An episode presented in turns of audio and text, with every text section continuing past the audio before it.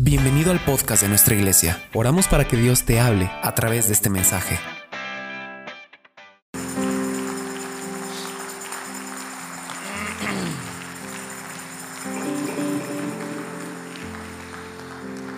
Buenas noches, tome su lugar por favor. Bienvenidos todos, nos da mucho gusto que nos acompañe.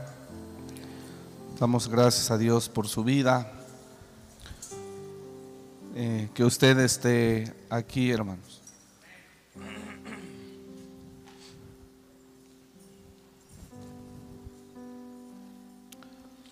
Bueno, este quiero compartir esta noche un tema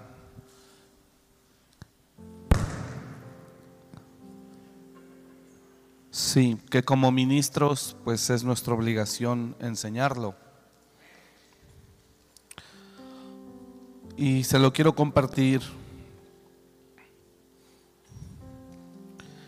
porque es necesario que lo tengamos presente, amén.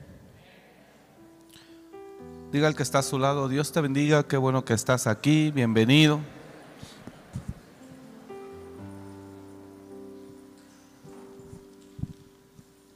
Bueno, pues nos alegra mucho que usted esté aquí y disponga su corazón para venir a la casa de Dios. Bienvenidos todos. Igual a los hermanos que se conectan en este momento, los bendecimos y a los que miran después este mensaje también los bendecimos. Bueno, eh, el día de ayer y el día de hoy estuvimos muy ocupados eh, Dios nos llevó a vivir un, momento, me llevó a vivir un momento más profundo.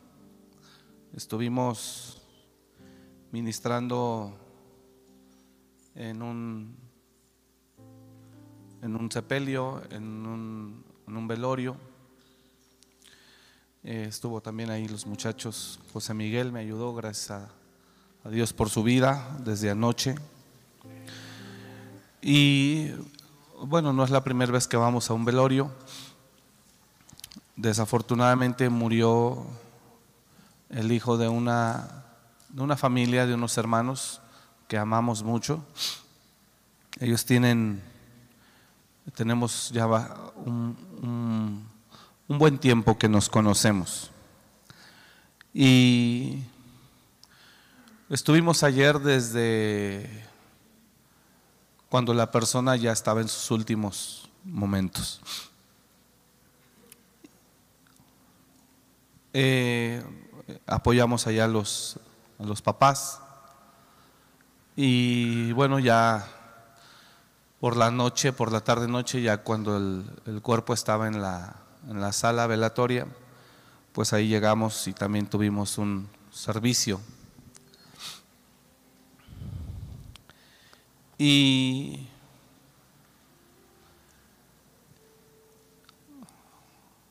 viví cosas eh, más profundas, entendí muchas cosas.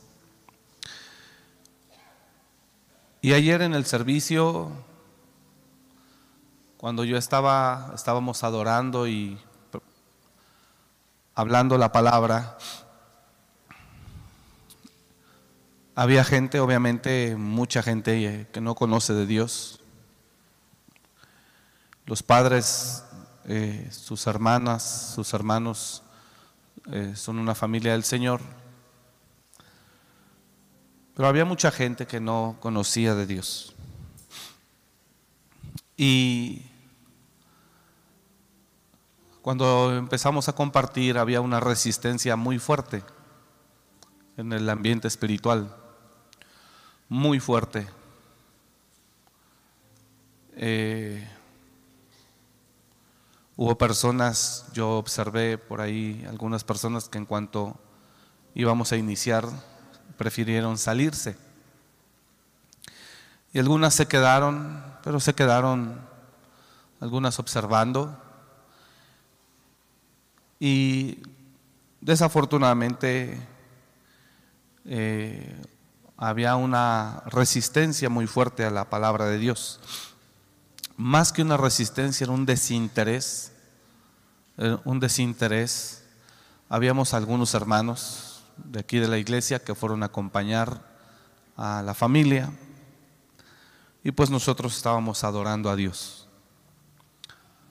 Pero había, yo observé un desinterés muy fuerte en las personas que estaban ahí, pero seguramente no conocen de Dios.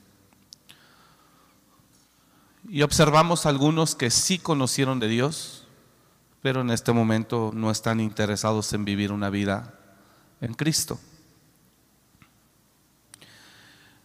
Al final, gracias a Dios, el Espíritu Santo tuvo misericordia y empezó a cambiar la atmósfera y Dios se glorificó muy bonito.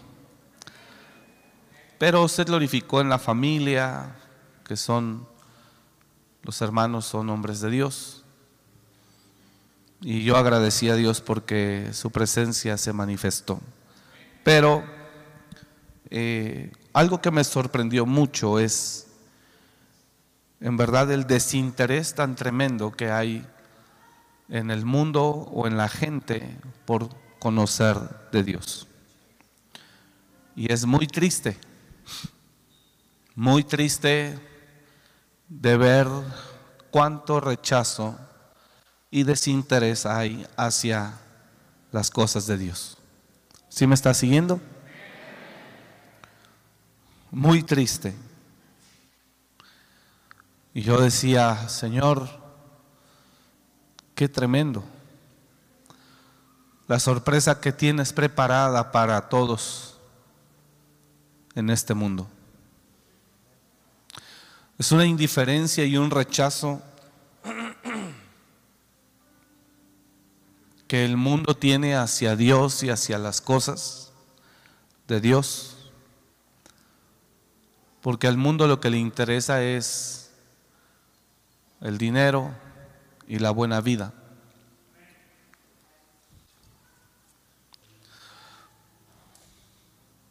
Para nosotros como hijos de Dios también usamos el dinero, pero el dinero para nosotros como hijos de Dios, ya lo he comentado en otras ocasiones, no es una prioridad, es una añadidura. Y esa es una gran diferencia. Que el dinero para uno sea su objetivo principal que sea su prioridad, es una gran diferencia a que el dinero para otros sea una añadidura. Y al mirar eso, de ver cómo la gente tiene un desinterés, porque esa es la palabra que uso, un desinterés impresionante hacia las cosas de Dios yo me quedaba sorprendido diciendo, Señor, ¿qué va a pasar cuando tú vengas por los tuyos? ¿Qué va a pasar? Hay una gran sorpresa. Y es obligación de cada ministro hablar periódicamente a la iglesia de Jesús de que Cristo viene y no todos se irán con Él. Diga el que está a su lado, Cristo viene y no todos se irán con Él. O no todos nos iremos, ¿va? Con Él. Que Dios tenga misericordia de nosotros. Y ayer que yo miraba a esa gente con un desinterés a Dios,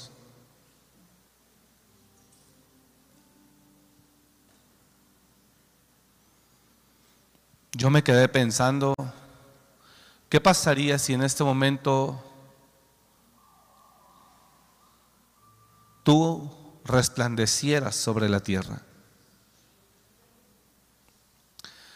Y hoy todavía por la tarde, a las seis de la tarde, cinco y media, seis de la tarde, pude mirar cómo las personas que ayer las personas que ayer, algunos ni siquiera fueron, algunos se salieron y otros desinteresados totalmente, Hoy fueron al sepelio, ya en el cementerio, y ahí sí había interés, hubo banda, llegaron con cervezas, botellas de vino, y ahí sí había interés. Los papás del hermano que murió me decía, pastor, me duele mucho esto. Le dije, tranquila. Es que se lo organizaron los de su trabajo. Le dije, tranquila, usted no lo puede evitar. No pasa nada, no nos espantamos. Y cuando ya empieza todo eso, yo me quedo profundizando más y digo, ¿usted cree que Dios no mira eso? ¿Usted cree que Dios no mira un rechazo hacia Él rotundo? Y al otro día celebrando de una manera que lastima a Dios, yo estoy seguro. Y bueno, pues ya nos retiramos nosotros. Y agradecí a Dios que me permitió, que nos permitió poder estar con los hermanos eh, desde que Él partió en ese momento y poder ayudarles. Pero sí una me sorprende y, y, me quedo pensando muchísimo cómo el mundo tiene un gran desinterés hacia Dios, un gran desinterés hacia Dios, hacia su palabra. y al otro día una forma... Y Dios ayer fue muy claro, cuando pudo Dios entrar en su palabra ahí, decía que nos arrepintiéramos. Y Dios habló muy claro ayer ahí. Pero vemos que la gente está insensible a Dios. Saliendo Saliendo de ahí del, panteón, pasamos rápido a comer. El pastor Daniel nos acompañaba. Y pasamos rápido ahí mismo cerca del, del panteón a un restaurante. Y ahí pedimos. Y de repente atrás empiezan a preparar una mesa, los meseros. Yo creo que estaba reservada con pétalos rosas, ahí muy romántico. Y ya después de que preparan la mesa, se sientan dos varones y se toman de la mano.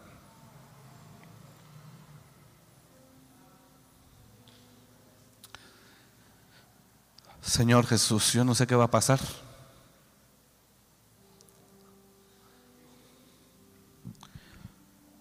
Yo creo que Dios aborrece el pecado, pero uno de los pecados que más Dios aborrece es el homosexualismo, estoy seguro. A esa gente la consumió por fuego. Y el fuego fue porque el fuego es lo único que consume la iniquidad. Yo creo que uno de los pecados que Dios más aborrece, de hecho lo dice la escritura, no te juntarás con varón, es perversión. Y otro texto dice, no te juntarás o no te echarás con varón, es abominación a Jehová. Creo que a Dios le desagradan todos los pecados, pero creo que uno de los pecados que más debe aborrecer Dios es ese, el homosexualismo. Y cuando vemos eso, que estaban preparando una mesa romántica, pues nosotros esperábamos que llegara una pareja.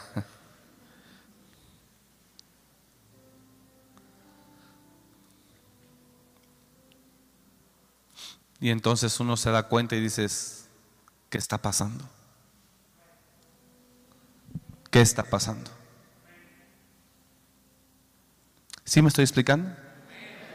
Le estoy dando una introducción, ahora leemos la escritura. Oh Jesús, ¿qué está pasando?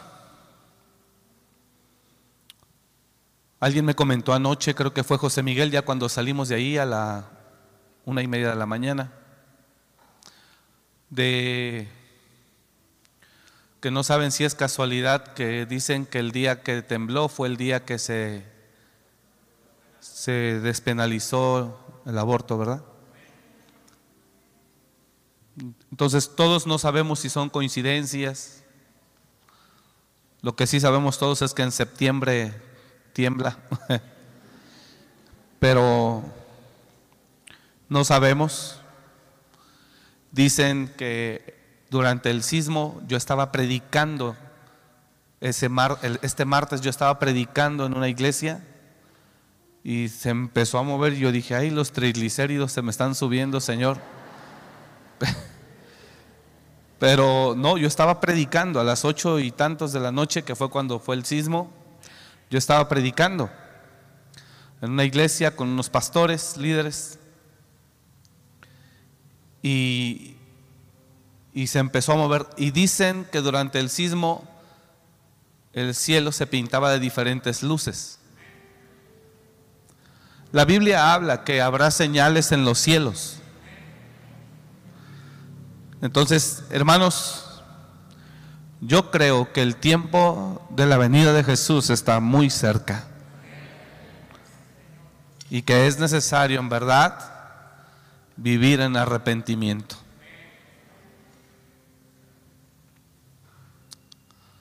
No sé si me estoy explicando. Este ya no es un tiempo, el tiempo está tan peligroso, fíjese esta, esta frase, el tiempo está tan peligroso que no puedes confiar en un evangelio barato. El tiempo está tan claro y tan peligroso que no puedes confiar en un evangelio barato. Y muchos que nos decimos cristianos nos inclinamos por un evangelio sin demanda, sin advertencia, sin castigo, sin que nos condenen. Muchos que queremos ser cristianos nos preferimos inclinar por un evangelio de prosperidad financiera y no por un evangelio que nos corrija o que nos discipline o que nos advierta.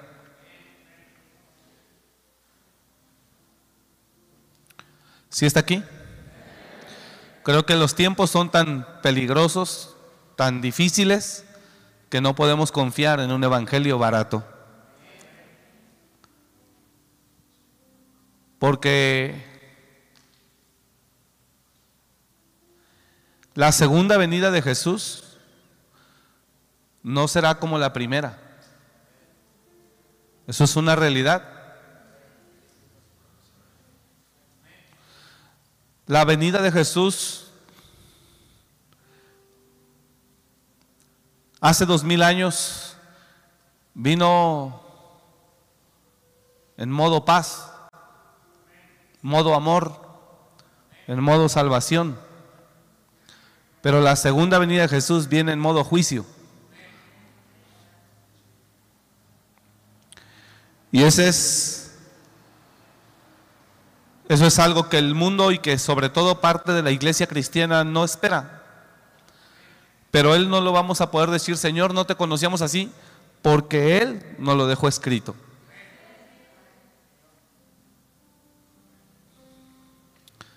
Entonces, cuando yo miraba esto ayer, un desinterés y hoy una forma, dices, Dios santo, Imagínense que Jesús venga y aparezca en las nubes y llame a los que son suyos. Dice la Biblia que cuando Él venga en Apocalipsis, todo ojo le verá. Todo ojo le verá. Cuando Él venga, esta segunda vez, todo ojo le verá. Dice, y harán lamentación por Él las naciones. Imagínense cómo va a venir. Y harán lamentación por él las naciones. He aquí que viene con las nubes y todo ojo le verá. y los que le traspasaron y todos los linajes de la tierra harán lamentación por él. Sí, amén. Ese texto es muy fuerte. Significa que el Señor le va a decir a muchos, me llevo a los que son míos, quédate ahí abajo con tus millones.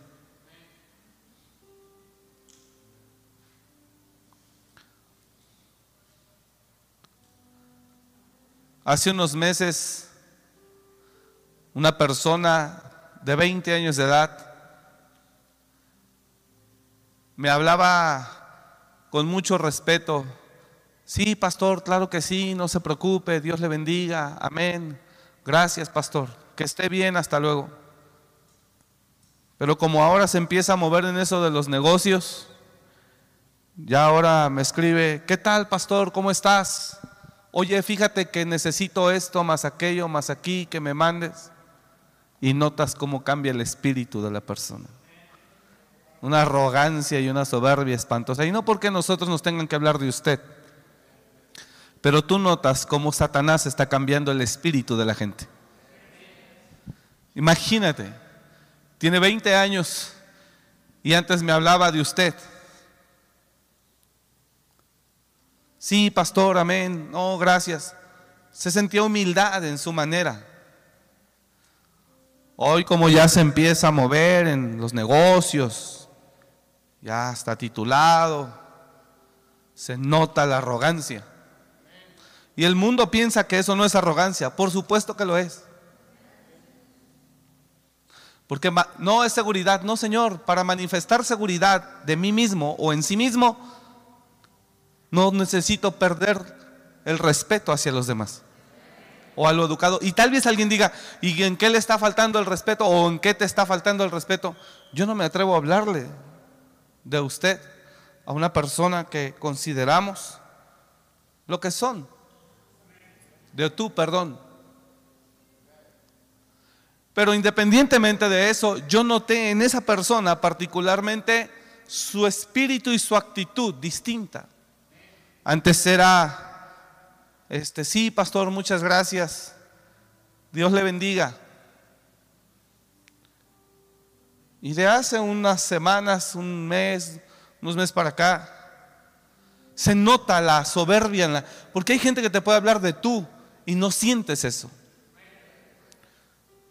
Hay gente que te puede hablar de tú y no sientes eso. Pero cuando ya una persona está sobrada, que ya está en un espíritu de soberbia, de altivez, notas su forma. Y ahora yo noto como, ¿qué tal, pastor? ¿Cómo estás? Oye, fíjate que, no, pues ya nos codeamos. Y a lo mejor usted va a pensar que el soberbio soy yo por estar hablando esto. Yo espero que usted me esté entendiendo a lo que me refiero.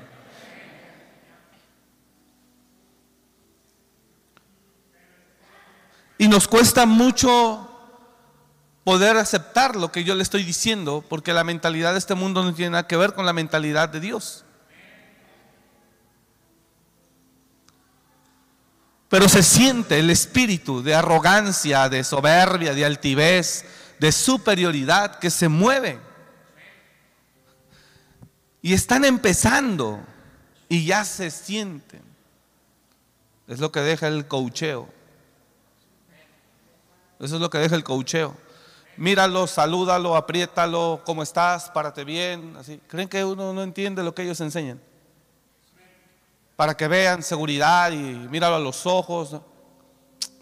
Eso es basura. Cuando alguien tiene el Espíritu Santo, el Espíritu nos guía. En fin, y lo que noto es un avance, estoy dando ejemplos de que noto un avance tremendo de cómo Satanás está cada vez levantándose más y más. Pero mire lo que dice la escritura en Apocalipsis capítulo 1, verso 7, lo acabamos de leer. He aquí que viene con las nubes y todo ojo le verá. Es tremendo eso. Y todo ojo le verá. Y los que le traspasaron, aún ellos. Y todos los linajes de la tierra, es decir, reyes y príncipes. Y todos los linajes de la tierra harán lamentación por él. Sí, amén. ¿Me está siguiendo? Bueno. Dice la escritura en Lucas capítulo 13, verso 22. Yo veo la actitud y el proceder de muchas personas y yo digo, Dios santo, yo no sé qué va a pasar cuando tú nos visites, Señor, y todos nos quedemos aquí. Y te digamos, Señor, pero nosotros te conocíamos. Señor, pero no hombre, nosotros sabíamos de ti, Señor, pero Señor, y que Él diga, no los conozco.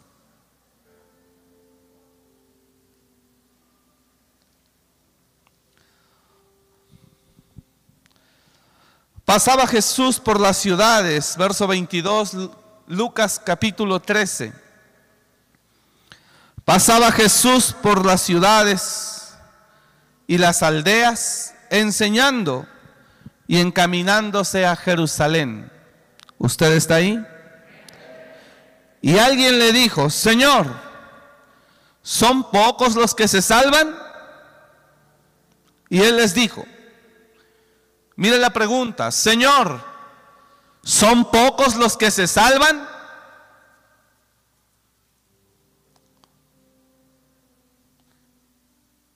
Y él les dijo, esfuércense a entrar por la puerta angosta. Y mire lo que Jesús dice. Esto no lo está diciendo el pastor de la generación pasada, no lo está diciendo un apóstol, un profeta, no lo está diciendo nadie, lo está diciendo Jesús mismo. Le preguntaron a Jesús, Señor, ¿son pocos los que se salvan? Y Jesús dice, esforzaos a entrar por la puerta angosta, porque os digo, porque os digo que muchos procurarán entrar. ¿Y qué dice? Y no podrán.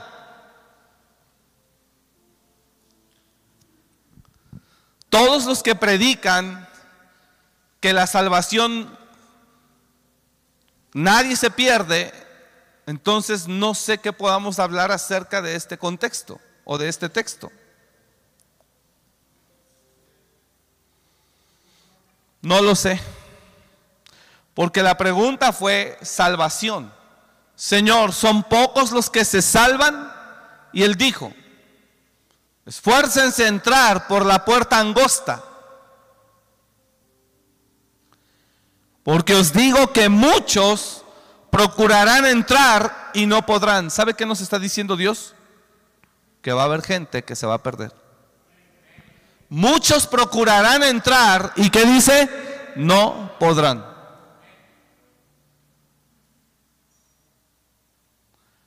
Así que deje de estar perdiendo el tiempo que enojado con Dios, que porque no lo ha bendecido. Déjese de tarugadas, hermano. Porque cuando Jesús venga y no se lo lleve, usted va a decir, Señor, ya no, no hay problema porque no me diste lo que te pedí, llévame contigo. No. Déjese de cosas. Esto es más importante que la promesa.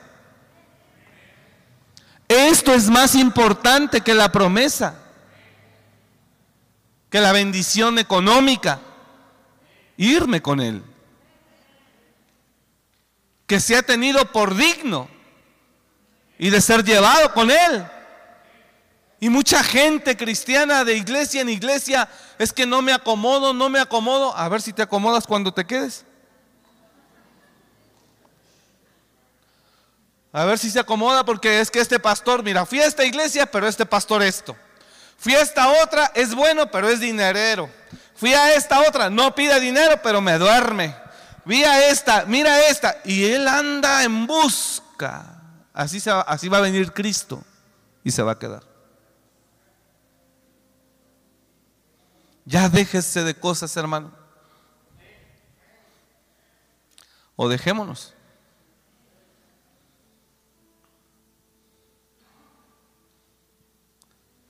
¿Estamos acá? Señor, son pocos los que se salvan. Y Él les dijo, esforzaos a entrar por la puerta angosta. ¿Por qué dice angosta? Pues porque no es fácil. Hay dificultad. Porque os digo que muchos procurarán entrar y no podrán. Dios santo. Y todavía unos en que, pues no sé si sí ir a la iglesia o no, a veces no me dan ganas. Y ahí está jugando. Imagínese que un día tú estás dormido y de repente venga un relámpago sobre el cielo y lo ilumine. Y veas a Jesús en las nubes. Todo ojo le verá. Y veas cómo la gente se va subiendo o elevando hacia Él. Y tú no sientas que nada te impulse hacia arriba. Que nada te absorba o te jale.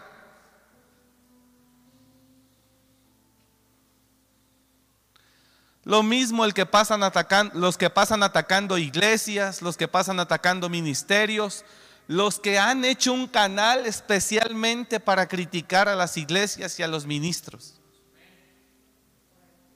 Ahí síguete quedando a hacer tus videos. Porque todo ojo le verá.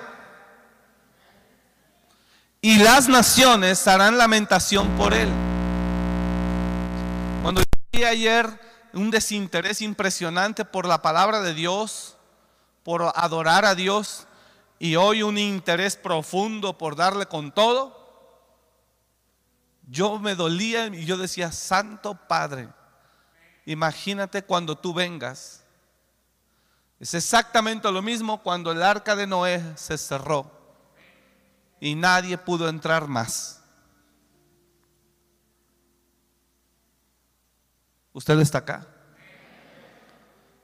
todo ministro debemos de predicar esto periódicamente para que la iglesia tema. No, pastor, no se dice para que tema, no los espante. No, sí, sí los espanto. Y para que tema o temamos.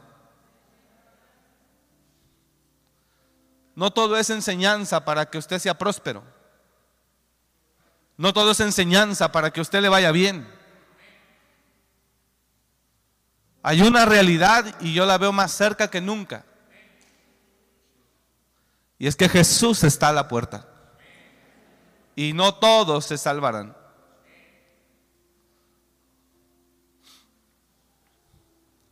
Deje de claudicar entre dos pensamientos, dijo Elías. Deje de claudicar, deje de mirar, sí, no, pues medio me meto, medio voy, medio salgo. Usted es libre. Solo después no le puedo decir que no se lamente, porque dice Apocalipsis que todos lamentarán. Pero era impresionante mirar.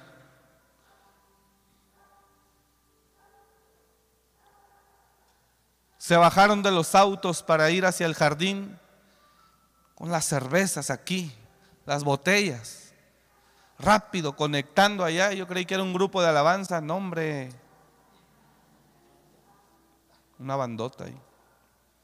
Y la gente eso sí le gusta. Y observábamos gente que no conoce a Dios, pero que tampoco le interesa conocerlo.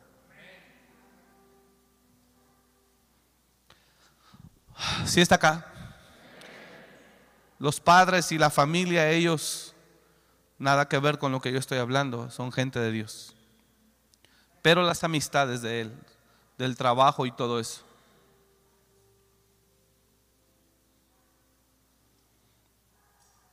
Primero un rechazo y después Ahora sí. Jesús. Y luego de pilón, salimos mal de ahí, y luego de pilón ahí en la mesa del restaurante. Padre Santo. ¿Sí entendió? Salimos mal de ahí.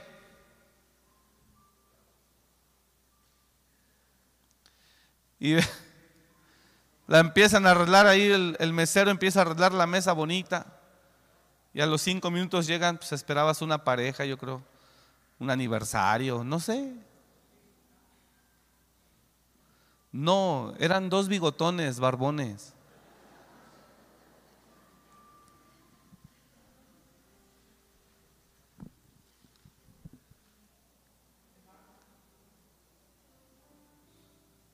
Mire que ahorita yo estoy hablando con libertad, pero viene persecución sobre la iglesia. Viene persecución sobre nosotros los ministros. Algunos seremos asesinados y otros encarcelados. Ahora tenemos, ahora tenemos libertad, entre comillas, pero hay un repudio y un rechazo fuerte hacia lo que hablamos.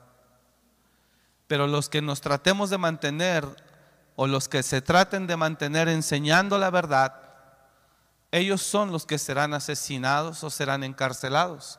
Está escrito. Y la iglesia volverá a huir como hace dos mil años. Después de que Jesús muere, resucita y va al cielo, se desata una persecución sobre la iglesia apostólica o la iglesia antigua. Y tienen que ir a vivir los cristianos a las cuevas y salir de Israel y de Jerusalén. Y también viene una persecución para todos aquellos que quieren, ser cristianos fieles. Dice la Biblia, y todo aquel que quiera vivir piadosamente padecerá persecución. Esa es la verdad de la iglesia. Pero en medio de esa persecución el Señor resplandecerá a favor de los suyos los que permanecieron fieles hasta la muerte y recibirán la corona de la vida, dice Apocalipsis. Apocalipsis capítulo 2, verso 10. No tengas temor en nada lo que vas a padecer, dice. He aquí el diablo echará algunos de vosotros a la cárcel para que seáis probados y tendréis tribulación por diez días. Sé fiel hasta la muerte y yo te daré la corona de la vida. No temas en nada lo que vas a padecer. Capítulo 2, verso 10. No temas en nada lo que vas a padecer. He aquí, el diablo echará a algunos de vosotros en la cárcel para que seáis probados. Es la misma persecución que tuvo la gente que estuvo con Jesús hace dos mil años. Es la misma persecución que estuvo con Pedro hace dos mil años. Cuando Pedro, Jesús se va y Pedro se queda y Pedro en el pórtico de Salomón predica y se convierten, viene el Pentecostés y después se convierte en tres mil y luego cinco mil y luego aumentaba el número de los creyentes y de los discípulos, dice la palabra, y aumentaba el número de los discípulos más y más. Eh, ahí había una gran bendición, había un gran avivamiento, pero enseguida de eso se desató una persecución espantosa y Saulo de Tarso fue gran parte de esa persecución. De manera que los cristianos tuvieron que huir, huir a otras regiones y se escondían en las cuevas, en las cavernas. Por eso Hebreos habla que muchos anduvieron aserrados, escondidos, eh, muertos a fila de espada, errantes por los desiertos. Eso es lo mismo que habla. Habla de los profetas antiguos y habla de hace dos mil años. Y anduvieron de aquí para allá, escondidos en los desiertos, en las cavernas, en las cuevas. Nadie, nadie de ellos vivía si no era perseguido. Dice la palabra que después de esa persecución, perdón, después de, de ese avivamiento vino una gran persecución. Y en estos tiempos ahorita tenemos todavía libertad. Satanás es muy astuto y el espíritu de este mundo. Exigió una libertad para que todo el mundo practique el pecado sin que nadie lo juzgue. Y en esa libertad la misma iglesia está protegida, porque ni ellos mismos nos pueden hacer nada. Pero están ingeniándoselas pensando y buscando cómo el mundo puede ejercer su pecado y la iglesia tenga que ser afligida o frenada. Y ahorita usted y yo estamos aquí y no les sorprenda que muchos vayamos a la cárcel o nos maten. Esa es la verdad, porque eso es el destino de los fieles. Pero el Señor dijo que no temamos a aquel que mata el cuerpo, sino a aquel que puede echar tu alma en el infierno. Yo lo dije el miércoles, mejor es morir que vivir. El que es de la carne o el que es carnal ama más esta vida y este mundo, pero el que habita en el Espíritu anhela estar con Jesús. El apóstol Pablo lo decía. El apóstol Pablo lo decía. Y algo que hemos encontrado es a muchísimo cristiano que ama mucho este mundo y no se quiere ir y te dicen, sí, sí nos vamos, pero ahorita todavía no, y ni cumple propósito, pero aquí quiere estar. El que entiende, entendió. Yo conozco pastores que se cuidan como no tienes una idea. Ni cumplen propósito, ni le sirven a Dios, pero sí viven de Dios. Ni cumplen propósito, ni tienen disponibilidad para Dios, pero sí comen del reino de Dios y viven de Dios. No se quieren ir para allá, que porque todavía no es tiempo, pero ni cumplen propósito aquí. Hay de los que se apacientan a sí mismos, dice. Hay de los que se apacientan a sí mismos. Que no cuidaste, que no hiciste, que no pastoreaste, que no atendiste, que no vendaste, que no curaste. Hay de los que se apacientan a sí mismos. El, el cristiano que vive en la carne ama esta vida y no se quiere ir para allá. Pero el cristiano que es espiritual anhela irse. Y el apóstol Pablo lo dijo. Estoy en estrecho. No sé qué hacer. Quisiera irme con Jesús, lo cual sería muchísimo mejor. Pero por la necesidad que hay en la gente, en la tierra, en las iglesias, tengo que quedarme. Pero él sí se quedó a cumplir propósito.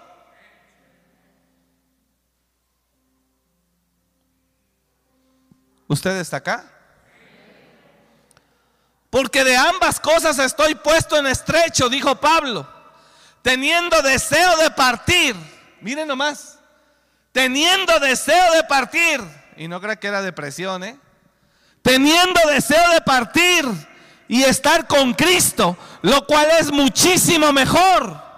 Es que el espiritual, diga conmigo, el cristiano espiritual no le, no le teme a morir.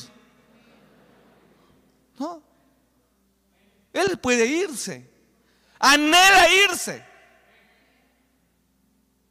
Pero el cristiano carnal ama esta vida. ¿Y sabes qué te dice? No, todavía no me quiero morir para cumplir propósito. Ni se esfuerza para Dios, ni trabaja para Dios, ni le echa ganas para Dios. No hace nada para el reino. Solo para él vivir y mantenerse. Usa el nombre de Jesús para mantenerse. Da igual que los árabes en Medio Oriente, en Israel. Los árabes sacan sus puestos a vender en la Jerusalén antigua. Sacan sus negocios. Son árabes, se burlan de Yeshua, se burlan del cristianismo, odian a los judíos, odian a Jesús, pero por vender y sacar provecho del nombre de Jesús, venden de Jesús. Y te hablan en inglés, ven, ven, ven, mira, mira, Yeshua, Yeshua, porque saben que eres cristiano y que tú amas a Jesús. Ah, cinco dólares, cinco dólares. No aman a Cristo, pero se sirven de Él. Y así vemos muchos pastores. Aman más este mundo, pero no para cumplir propósito, para seguirla pasando bien.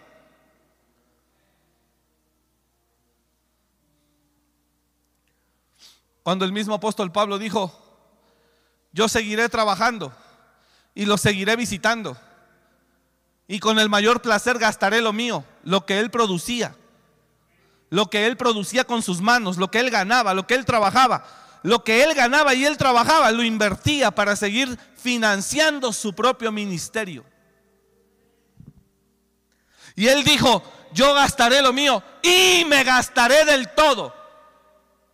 O sea, no le importaba que una arruga más o una cana más fuera por causa del Evangelio. No le importaba un desvelo más, un naufragio más, una persecución más, un latigazo más por causa del Evangelio. Yo mismo los voy a visitar, les dijo él, y estaré allá. Y yo no les voy a pedir nada, yo gastaré lo mío. Y me gastaré del todo. Hoy hay gente que no puede venir a Morelia porque si no llega un avión directo a este aeropuerto, hay que venir en auto desde Ciudad de México, tres horas en camino, es muy largo, es muy pesado.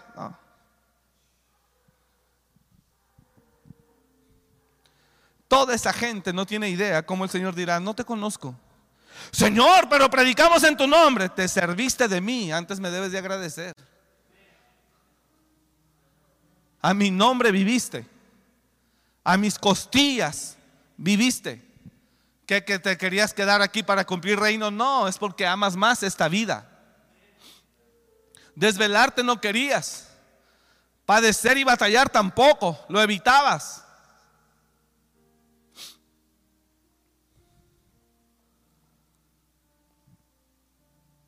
Cristianos y gente del mundo, hermanos, nos vamos a quedar. Aunque muchos otros estén predicando todo lo contrario, y, a ellos sí lo sigan miles y millones. Porque a quién no le gusta seguir un evangelio barato. Usted está aquí. Yo es mi obligación como ministro decirle esto. Ayer lo dije, no vivas conforme al pensamiento del hombre, que continuamente es de hacer del mal. Vive conforme a la palabra de Dios. Hoy Dios me daba una palabra en la mañana para compartir. Isaías capítulo 33.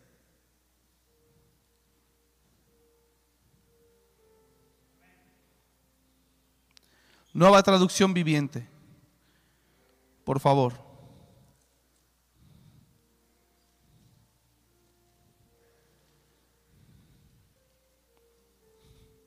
Verso 14. Nueva traducción viviente, Isaías 33, verso 14. Los pecadores de Jerusalén. Nueva traducción viviente. Por favor. Los pecadores de Jerusalén tiemblan de temor. El terror se apodera de los que no tienen a Dios. ¿Quién puede vivir con este fuego devorador? Claman, ¿quién puede sobrevivir a este fuego consumidor? Otra versión, traducción lenguaje actual, dice, ¿quién podrá soportar el fuego eterno? Repito, los pecadores de Jerusalén tiemblan de temor. El terror se apodera de los que no tienen a Dios. ¿Quién puede vivir con este fuego devorador? Regrésamelo. ¿Quién puede vivir con este fuego devorador? Ese es NBI. ¿Cuántos bendecimos a los hermanos de multimedia? Sí, ¿verdad? No, qué bárbaro, son una bendición grande. Gracias. Los pecadores de Jerusalén tiemblan de temor. El terror se apodera de los que no tienen a Dios. ¿Quién puede vivir con este fuego devorador? Claman, ¿quién puede sobrevivir a este fuego consumidor? Y mira quiénes. Los que son honestos y justos. Los que se niegan a obtener ganancias por medio de fraudes. Los que se mantienen alejados de los sobornos. Los que se niegan a escuchar a los que traman asesinatos. Los que cierran los ojos para no ceder ante la tentación de hacer el mal. Siguiente. Estos son los que habitarán en las alturas. Las rocas de los montes serán su fortaleza. Se les proveerá alimentos y tendrán agua en abundancia. ¿De qué sirve decir que eres cristiano? O decir que somos cristianos y sigues robando en el trabajo, sobornando. ¿De qué? ¿De qué sirve venir y alabar a Dios si nuestras acciones de pecado no han cambiado? Alabar a Dios o asistir a la iglesia no nos salvará. Dije, alabar a Dios o asistir a la iglesia no nos salvará. Miren lo que dice ese texto. ¿Quién podrá estar delante de Dios? ¿Quién podrá evitar el fuego eterno? Y vuelve a decir, los que no se han prestado. Dice aquí 15, los que son honestos y justos los que se niegan a obtener ganancias por medio de fraudes, los que se mantienen alejados de los sobornos, los que se niegan a escuchar a los que traman asesinatos, esos son los que pueden estar delante de Dios. Los que se niegan a escuchar a los que traman asesinatos, los que cierran los ojos para no ceder ante la tentación de hacer el mal, estos son, estos son ¿Está entendiendo? Estos son los que habitarán en las alturas. Las rocas de los montes serán su fortaleza. Se les proveerá alimentos y tendrán agua en abundancia. Y mira lo que dice el 17. Sus ojos verán al rey en todo su esplendor y verán una tierra que se pierde en la distancia. Así que no se equivoque. O no nos equivoquemos. Dígale al lado, no te equivoques. Dile al de al lado, no nos equivoquemos. Asistir a una iglesia no nos salvará.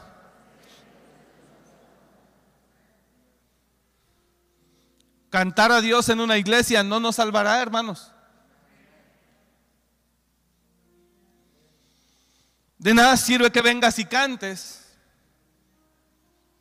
a Dios o asistas a la iglesia si sigues sobornando, si sigues corrompiendo, si sigues... Tenemos que morir a eso si queremos ir con Jesús. Dije, tenemos que morir a eso si queremos ir con Jesús. Y tú dices, ese pastor es un religioso, mejor me voy con el otro que no habla así, está bien. Ya cuando Jesús venga, pues ya que su pastor le siga predicando, que al fin se van a quedar. Qué fuerte, ¿verdad? Todos estamos ahí, ¿eh? No crea, todos. Que Dios nos libre y se apiade de nosotros. Señor, son pocos los que se salvan. Y Él les dijo, esforzaos a entrar por la puerta angosta, porque os digo que muchos procurarán entrar y no podrán. Lucas 13, 23.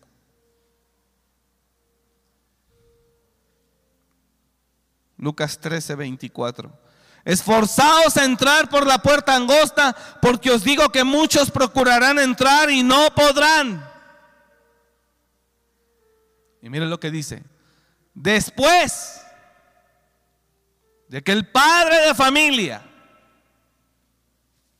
se haya levantado y cerrado la puerta, Y empecéis a llamar a la puerta diciendo, Señor, Señor, ábrenos.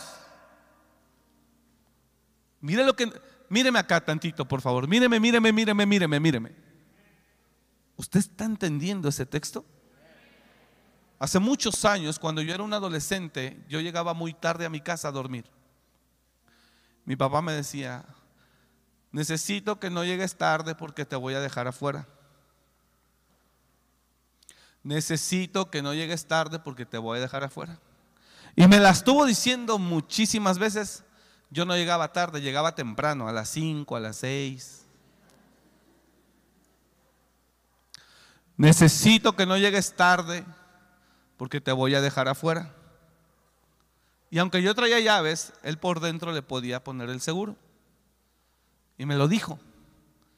Y yo no entendía, no entendía. Y un día, por ahí de las 4 de la mañana, ya cuando el frío en Ciudad de México, llego a mi casa,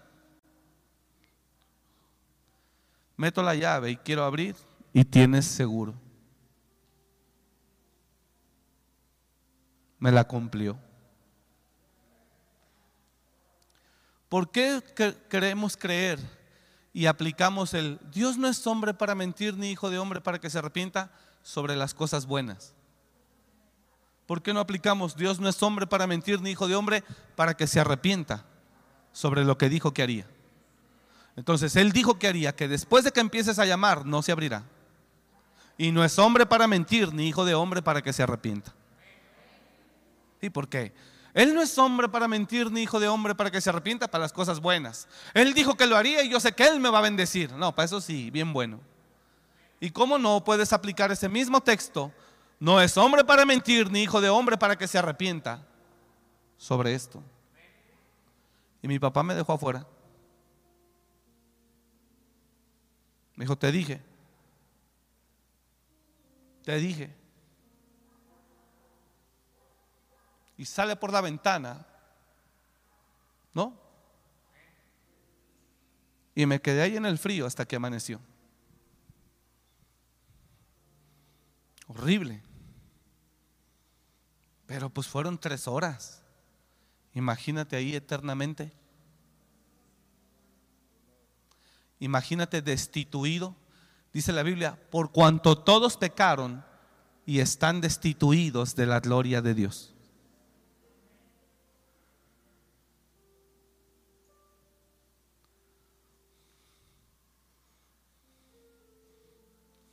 ¿Sabe cuántos estamos haciendo mercadería del Evangelio hoy? Dando promesas falsas para sacar dinero a la gente. ¿Sabe cuántos? Alguien me vio un video, un pastor dominicano. Te lo envié Daniel. Un pastor dominicano estaba predicando. Predicando y andaba y la gente que se oía ahí, amén, aleluya, gloria a Dios. Y él predicaba con mucha seguridad y del pecado y ahí estaba hablando él. Y amén, amén, aleluya. Y de repente dice, vamos a seguir leyendo el texto y agarra los lentes y de repente le hace así. Y pum, se desvanece y queda muerto. Mira hermano, nos podemos burlar de Dios un tiempo. Nos podemos burlar de Dios un tiempo y podemos aparentar una cosa, pero Dios pesa los corazones. Y de que el Señor cuando se levante nos va a poner una buena arrastrada a los que la necesitamos, nos la va a dar. Porque algunos nos hemos hasta enriquecido por su nombre, como esos árabes que ni creen en Jesús, que se burlan de Él, que nos llaman ignorantes, pero que para venderte y sacarte unos dólares, te dicen, oh no, Yeshua, te hablan hebreo, inglés. Cuando ellos aborrecen la nación hebrea. son árabes enamorados del dinero y venden lo de Jesús, la simbología de la Biblia, candelero de los siete brazos, el arca del pacto, todo eso ellos lo venden, pero no para el turismo árabe, es para el turismo del mundo, porque a Jerusalén llega gente de todo el mundo que cree en Jesús. Y ellos te hablan de Jesús. Oh, el arca del pacto, te dicen. Sí, Israel. Como si ellos amaran a Cristo. ¿Me está siguiendo? Así que Pues usted decide. Pero mire lo que dice él, y no es hombre para arrepentirse. Después que el padre de familia, si estamos aquí o no? Si no, ya nos vamos, que al fin es viernes social, hay que salir temprano. Después que el padre de familia se haya levantado, ¿sabe qué está diciendo eso? Que en cuanto se levante, se complicó todo. Y nosotros aquí, hermano, con odio, con rencor, con dolor, con resentimiento, con inmadureces, con ilusiones vanas que no tienen nada que ver, con otros asuntos. Y uno aquí es que no sé si sirvo, si no sirvo, si le entro, si no le entro, y no sé si perdono, si no perdono, si me entrego es que no me gusta, si me gusta. Tonterías, bobadas. Pero él dice aquí, después que el padre de familia se haya levantado, se complicó todo. Y cerrado la puerta, después que él haga eso,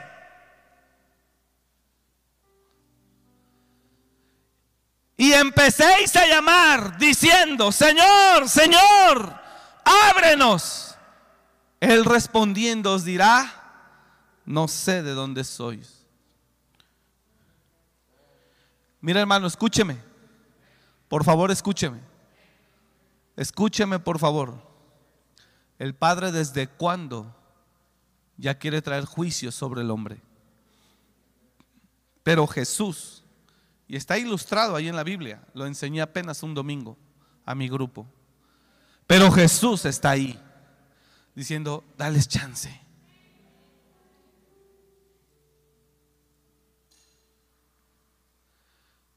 Dice, el reino de los cielos es semejante a un hombre que tenía una viña. Y el hombre, el dueño de la viña, le dijo al viñador, al que le trabajaba la viña, le dijo, hace tres años que vengo a buscar fruto de esta viña y no lo hallo. Córtala. ¿Para qué inutiliza la tierra?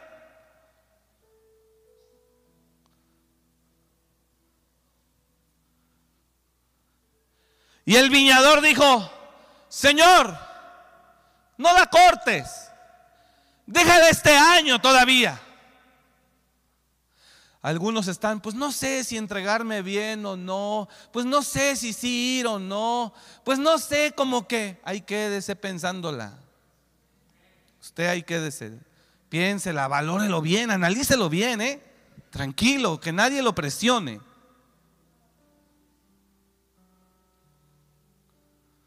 Y otros jugando. ¿Sí entiende? El padre desde cuándo ya quiere cortar con esto. Mira hermano, yo nada más le dejo de tarea, revise cuántos años pasaron desde la creación de Adán hasta el diluvio. Revísele. Y desde que el Padre quiere hasta hoy ejecutar, han pasado muchos más, el doble. Dios, cuando vio que la maldad de los hombres era mucha, dijo, me arrepiento de haberlos creado. Y ¡pum! Arrasó con todos, rápido. No había un Jesús intercesor. Por eso el Padre dijo, vámonos recio. Y los mató a todos los seres humanos que había en la tierra. Todo lo que se movía sobre la faz de la tierra murió. Todo. Dios no aguantó tanto. Ahora vino Jesús. Pero no vino ayer, ni en 1989. Señores, vino hace más de dos mil años. Y todavía usted jugando y viendo si sí se compromete, si sí se entrega, si sí se arrepiente, si sí va a la iglesia o no, si sí perdona, si sí sana. Ay, Dios santo de mi vida. Como hay tanto tiempo para pensarla. ¿Usted está acá? Jesús. Mira el padre. Le dice el, el, hombre al viñador, le dijo. Dijo también esta parábola, y son palabras de Jesús. Tenía un hombre una higuera plantada en su viña. Tenía un hombre una higuera plantada en su viña y vino a buscar fruto de ella y no lo halló. Él vino a buscar fruto de ella. Y dijo al viñador, he aquí, hace tres años que vengo a buscar fruto en esta higuera y no la hallo. Y entonces el padre o el hombre le dice a su viñador, córtala, córtala. ¿Para qué inutiliza también la tierra? Oiga, póngame atención acá. Israel en el desierto enfadaba a Dios, lo enfadó rapidito. Y Dios le dijo a Moisés, hazte un lado, ya me hartaron, ya me irritaron. Más de diez veces les he demostrado y han dudado de mí. Hazte un lado. Y Moisés hace la figura de Jesús en la ley.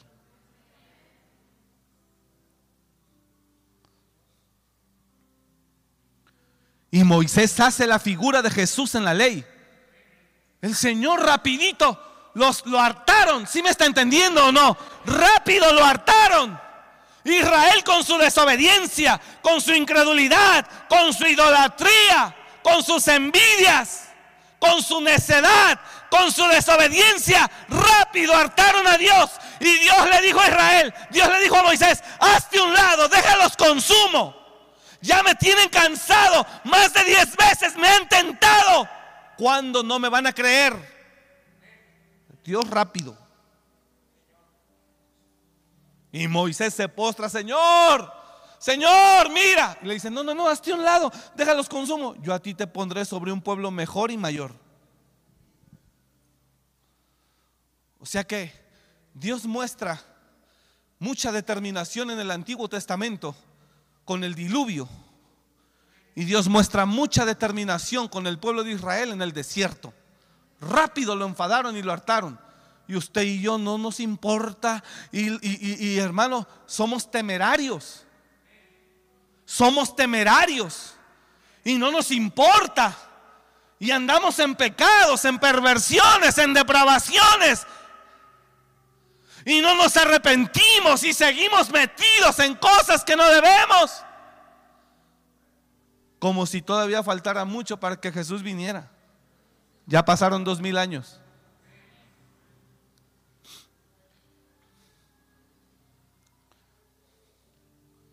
Ya pasaron dos mil años. Usted está aquí.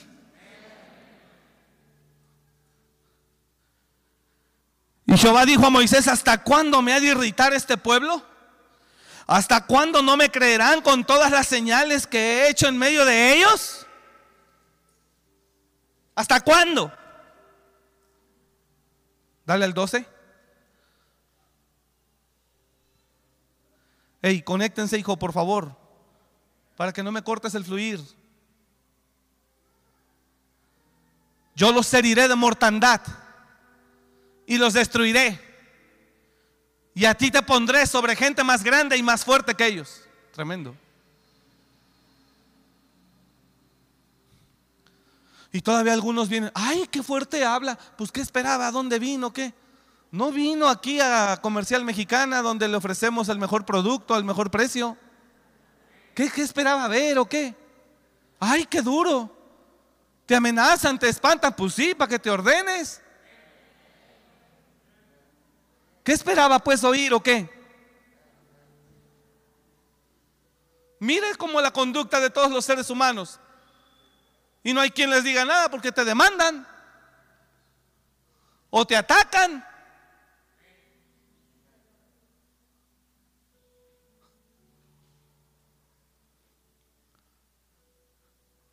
Entonces el Padre representa el dueño de la viña. Y mire esto, le dice, hace tres años que vengo a buscar fruto de esta higuera y no encuentro fruto. Y le dice el padre al viñador, córtala. ¿Para qué inutiliza la tierra? Córtala. Mire cómo el padre ejerce una presión. Y el, y el viñador, que es figura de Jesús, dice, Señor, déjale este año, tranquilo. Mira, la voy a abonar, voy a acabar en ella, la voy a arreglar. Dale chance este año. Y si no da fruto, entonces la cortas. ¿Sabes qué está diciendo Jesús? No queriendo que ninguno perezca, sino que todos procedamos al arrepentimiento. Gente cristiana que todavía sigue en lectura de cartas, en limpias, en espiritismo, en mugrero y medio. Oh Jesús. Que dice que cree en Jesús, pero no deja de visitar a divinos, brujos, hechiceros. Cuando Dios dice, aborrezco todo eso. Lo aborrezco.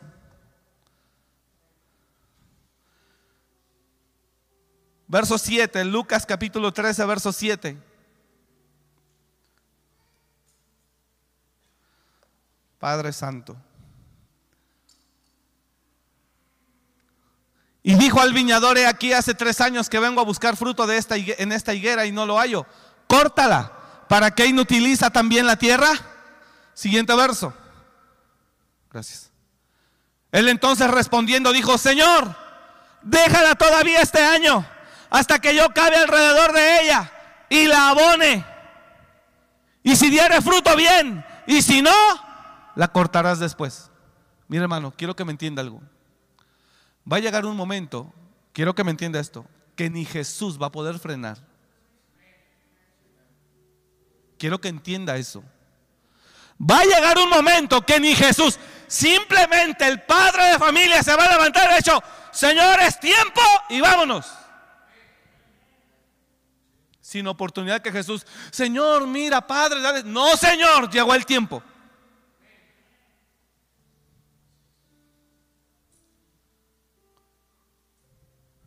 Y unos todavía enojados con Dios que porque no nos ha bendecido, que porque no nos ha sacado de ese hoyo, que porque, ay hermano, eso ya no va a importar en ese momento.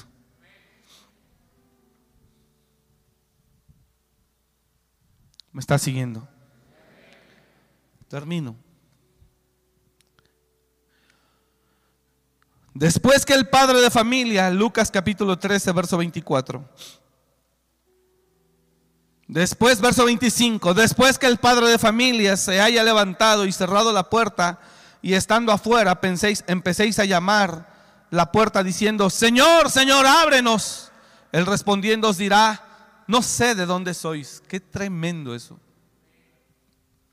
Qué tremendo eso. Y empieces a llamar y Señor, Señor, ábrenos. No sé de dónde sois. Entonces comenzaréis a decir, delante de ti hemos comido y bebido. O sea, estuvimos en la iglesia y en nuestras plazas enseñaste. Pero os dirá, os digo que no sé de dónde sois. Apartaos de mí todos vosotros, hacedores de maldad. Y mira lo que dice el 28. Allí será el lloro y el crujir de dientes. Allí. ¿Cuándo?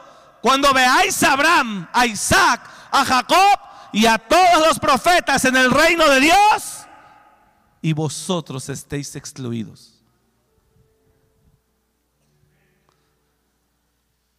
Con amor a todos nuestros predicadores del Evangelio Light. Para ustedes es esta palabra. Yo sé que no podemos predicar esto todo el tiempo, pero sí se tiene que hablar. Es basura lo que mucha gente predica y enseña, es basura. Nos sirve, te aleja más de la salvación. Satanás está metido hasta las entrañas de muchos ministros que están enseñando por avaricia y codicia, mentira y engaño. Jesús viene, hermanos. Y esta palabra está fuertísima. Y habla de salvación, ¿eh? El contexto es de salvación. ¿Son pocos los que salvan? Esfuércense por entrar por la puerta angosta. Porque os digo que en el día muchos procurarán entrar y no podrán. Una vez que el padre de familia se haya, se haya levantado y cerrado la puerta y empecéis a llamar, Señor, Señor, ábrenos, Él responderá, en verdad os digo que no sé de dónde sois. Señor, pero estuvimos ahí en la iglesia, oímos tu palabra, tú nos enseñabas apartaos de mí todos vosotros. Y ahí les dice, ibas a la iglesia, pero seguías en la maldad. Apartaos de mí, hacedores de maldad. Allí será el llorar y el crujir de dientes. Cuando veáis a Abraham, a Isaac, a Jacob y el reino de Dios y a los profetas en el reino de Dios. O sea, más claro no se puede. Y vosotros estéis excluidos. Si esto viene para la iglesia, para los que estábamos aprendiendo en las plazas cuando Él enseñó, ¿qué vendrá para el mundo? ¿Qué vendrá?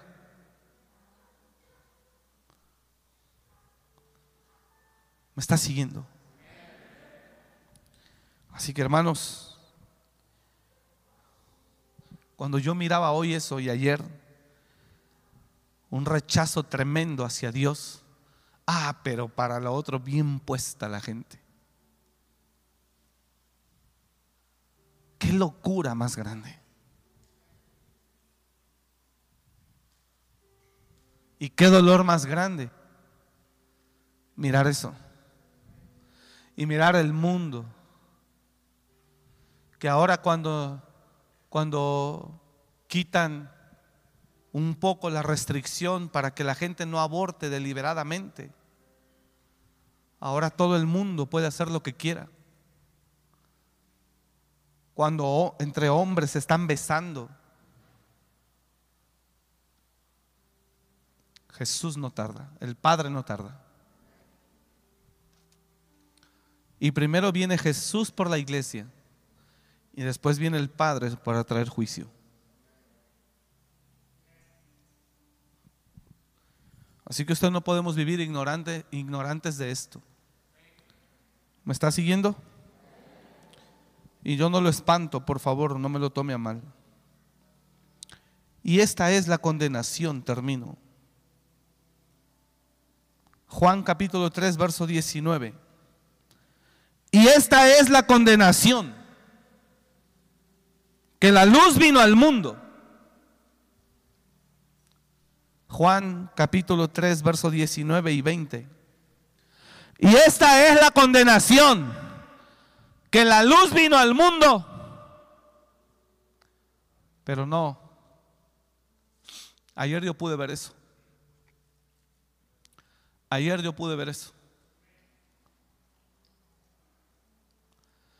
Y esta es la condenación que la luz vino al mundo y los hombres amaron más las tinieblas que la luz, porque sus obras eran malas.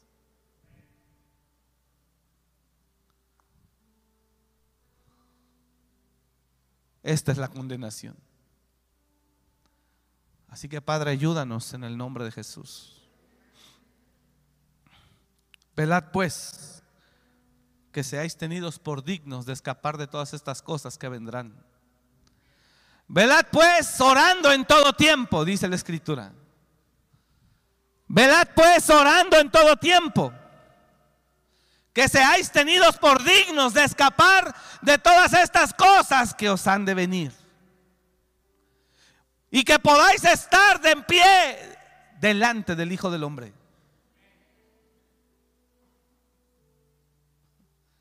Así que aquí la idea de hacerte rico es un segundo término.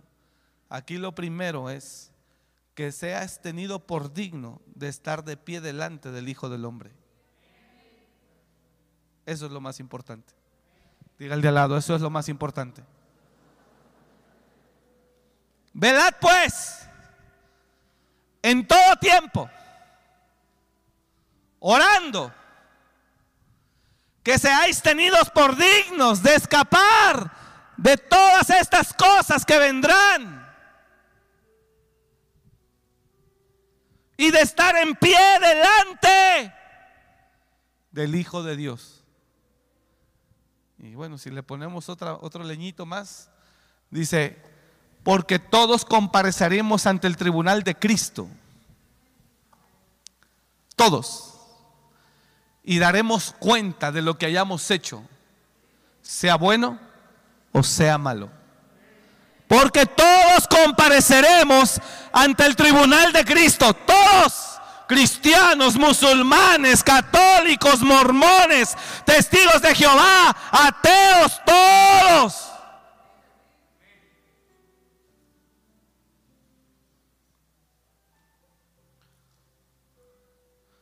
Porque todos, porque es necesario que todos nosotros comparezcamos ante el tribunal de Cristo para que cada uno reciba según lo que haya hecho mientras estaba en el cuerpo, sea bueno o sea malo.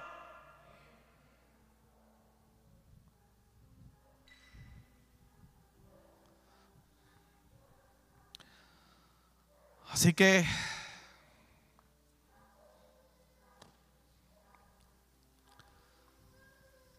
La cosa está difícil. La puerta es estrecha. Diga al de lado, la puerta es estrecha. Esfuerces, hermano. ¿Cuál es el propósito entonces del cristiano? No es hacerse rico, entienda. El propósito del cristiano es tener la posibilidad de pararse y ponerse de pie frente al Señor.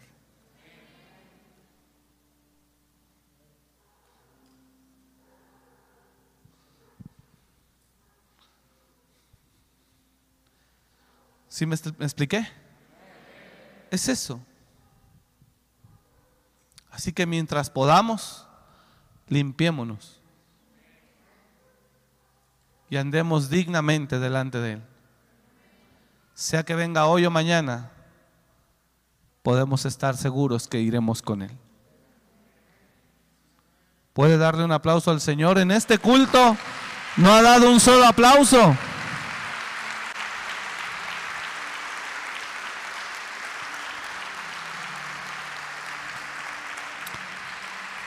Oh Padre, póngase de pie, por favor.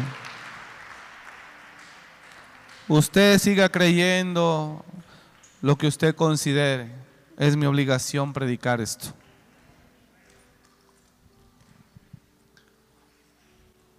¿Puede decir amén? Nunca olvide esta palabra. Le voy a dar un consejo. De 10 que escuche, cada vez que escuches 10 prédicas, si oyes una diaria, la décima que sea esta.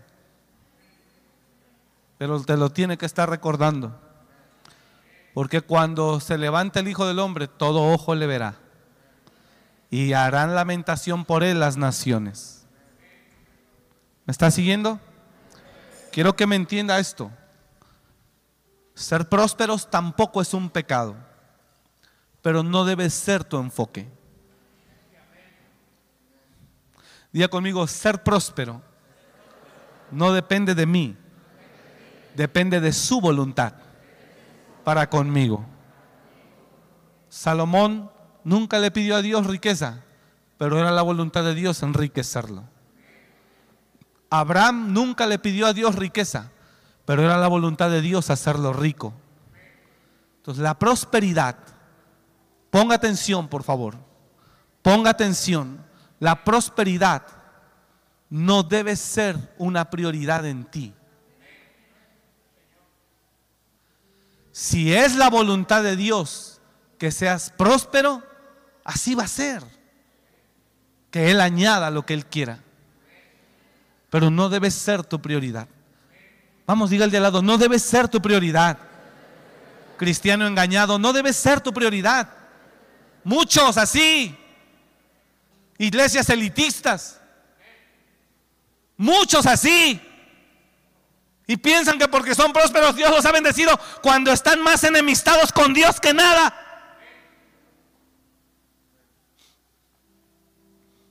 La prioridad de uno es velando en todo tiempo, orando, para poder ser dignos de estar delante de Él. Porque todos compareceremos ante el tribunal de Cristo. Y cada quien recibirá lo que haya hecho en la tierra mientras estaba en el cuerpo, dice la Escritura, sea bueno o sea malo. Entonces la prioridad es, diga conmigo, la prioridad es que yo pueda estar delante de Él y ser tenido por digno de escapar. Vamos, dígalo, de escapar de todas las cosas que vendrán. Vamos, dígalo conmigo, esa es la prioridad. Que yo pueda escapar de todas las cosas que vendrán y ser tenido por digno y estar en pie delante de Él. Esa es la prioridad. Y si mientras usted está en la tierra con esa prioridad y Dios lo quiere prosperar, está bien. Solo no cuida el corazón que no se pierda. Pero no es cristiano, cristiano que crees que eres de Cristo, que es hacer dinero. Te equivocas. Te equivocas. Y disfruta lo más que puedas aquí. Porque no hay vida eterna, al menos con Cristo, para ti. Tiene que entender eso, aunque se le oiga muy fuerte. Usted y yo tenemos que pararnos. Esa es la prioridad, que pueda yo ser tenido por digno de estar de pie delante de Él. Esa es la prioridad. Y la única manera de podernos parar delante de Él y ser tenidos por dignos es viviendo una vida recta y honesta, justa y limpia. ¿Me está escuchando? Y entonces todo ojo le verá. Y también a usted lo verán. Dígale al lado, también a ti te verán. Cuando vayas ascendiendo con Jesús. Pero no escuche palabra mentirosa. No, la prioridad no es hacer dinero. Si Dios lo añade, a Él la gloria. A Él la gloria. Pero no es esa la prioridad. Puede decir amén. Por favor, grábese este mensaje. Grábese este mensaje, por favor. Compártalo. Grábeselo, porque viene juicio sobre las naciones. Padre, te doy gracias esta noche y bendecimos a tu iglesia. A los hermanos esforzados que vienen hoy viernes, los bendigo con todo el corazón. Bendecimos este culto particularmente, Padre, por el esfuerzo que ellos hacen. Por favor, Señor, que todos podamos vivir quieta y reposadamente. En el nombre de Jesús. Bendigo a los jóvenes que están aquí, Señor, aferrándose a tener una vida digna delante de ti. Bendigo la vida de ellos en el nombre de Jesús. Que viviendo en medio que viviendo en medio de tanta tentación ellos se aferran a ti, Señor.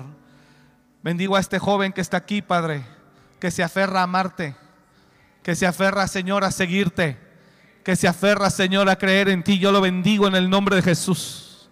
Lo cubro con la sangre de Cristo.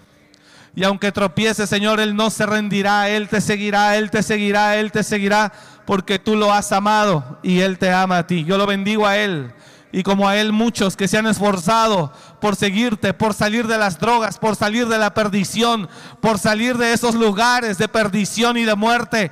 Señor, los bendigo a ellos en el nombre de Jesús, los bendigo a ellos. Declaro, Señor, el poder de tu Espíritu Santo obrando en ellos en el nombre de Jesús.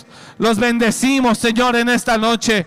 Y bendigo, Señor, a tu Hijo esta noche. Declaro que Él está apartado para ti, marcado, sellado para ti, Señor, que Él es tuyo, que Él te pertenece. Y tú lo levantarás como un hombre, Señor, de reino, empoderado en tu palabra y lleno de la revelación de tu Espíritu Santo. Lo bendigo ahora y bendigo a todo aquel que se aferra a una vida en Cristo limpia, a una vida en Cristo santa, a una vida en Cristo de piedad. Bendigo a todo aquel que cree en tu palabra y que se aferra a ella, aunque el mundo lo llame loco. Lo bendigo en el nombre de Jesús. Lo bendigo, Señor. Y te pido que nos perdones y nos ayudes, Señor. Perdona nuestros pecados, Padre. Perdona nuestras iniquidades, Señor. Perdona nuestras faltas. Hoy nos arrepentimos de corazón y te decimos, te necesitamos. No nos queremos quedar. Somos tuyos, te pertenecemos. Hoy rompemos todo pacto que tengamos con Satanás, con las tinieblas, con la hechicería, con la brujería, con el ocultismo, con el materialismo. Hoy rompemos todo pacto que tengamos con el mundo en el nombre de Jesús. Hoy rompemos todo pacto y echamos fuera toda avaricia, toda ambición, todo materialismo, toda envidia, todo espíritu del mundo, todo lo que el diablo nos ha vendido, todo lo que el diablo nos ha sembrado, hoy lo desechamos. En el nombre de Jesús. Le echamos al diablo esas 30 monedas como Judas. Le echamos al diablo esas 30 monedas, Señor. Y le decimos, no queremos lo que Él ofrece. Queremos a Cristo Jesús. Queremos al Jesús que nos dio vida hace dos mil años. Padre, límpianos. Límpianos. Que vivamos un profundo arrepentimiento. Verdaderamente te lo rogamos en el nombre de Jesús. Oh, límpianos, Señor. Aunque nos llamen religiosos, aunque nos llamen legalistas, aunque nos llamen retrasados, aunque nos llamen como nos llamen, Señor, nosotros nos aferraremos, Señor, a una salvación y vida eterna basada en la santidad, basada en la integridad, basada en la honestidad, basada en la rectitud. Nosotros nos aferramos, aunque el mundo nos aborrezca, nosotros nos aferramos a una vida limpia, una vida limpia delante de ti. Gracias por escuchar este mensaje. Comparte y suscríbete. Para más información de nuestro ministerio visita www.amoryrestauracionmorelia.org.